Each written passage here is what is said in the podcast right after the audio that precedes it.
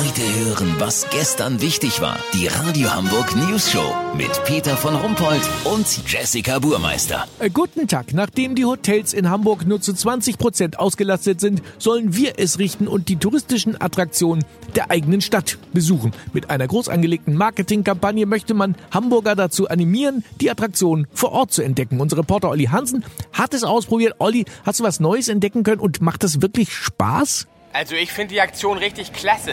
Wir sollten uns alle solidarisieren und ein bisschen Geld in die Kassen spülen. Ja, aber wie geht das? Tourist in der eigenen Stadt? Ist das nicht komisch? Peter, das funktioniert nur, wenn du das wirklich lebst. Dafür hat Hamburg Touristik sich was richtig Geiles einfallen lassen.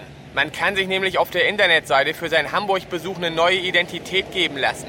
Ich bin zum Beispiel gerade als Schwabe unterwegs. Ich heiße August Vögele, komme aus Stuttgart und bin in der Qualitätssicherung einer Spätzlefabrik tätig.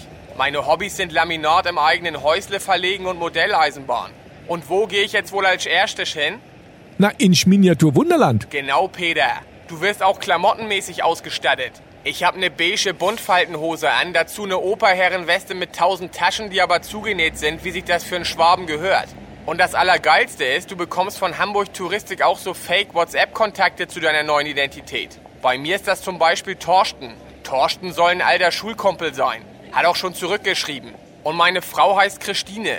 Christine musste leider zu Hause bleiben. Sie hat Kniescheibe und kann nicht so viel laufen.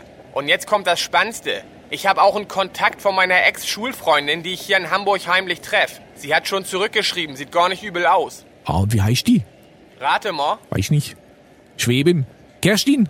Genau, Peter, die Kerstin. Mit der gehe ich zu Hagenbeck, gebe dem Affen Zucker und hinterher unterstützen wir schön die Hamburger Hotellerie. Weißt, wie ich mein?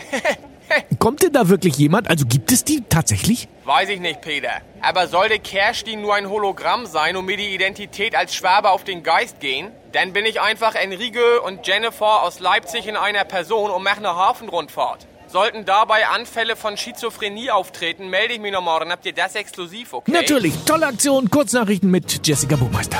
Kopenhagen, dänische Hauptstadt eröffnet Glücksmuseum. Die Fenster müssen aber zubleiben, da Glück als sehr flüchtig gilt.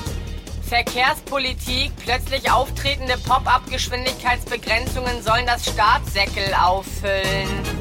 Hochbahn, immer mehr ältere Gelenkbusse klagen bei Wetterwechsel über Schmerzen an selbigen. Das Wetter. Das Wetter wurde Ihnen präsentiert von Hämorrhoidensalbe von Posan. Für den Arsch von heute. Das war's von uns. Wir hören uns morgen wieder. Bleiben Sie doof. Wir sind's schon.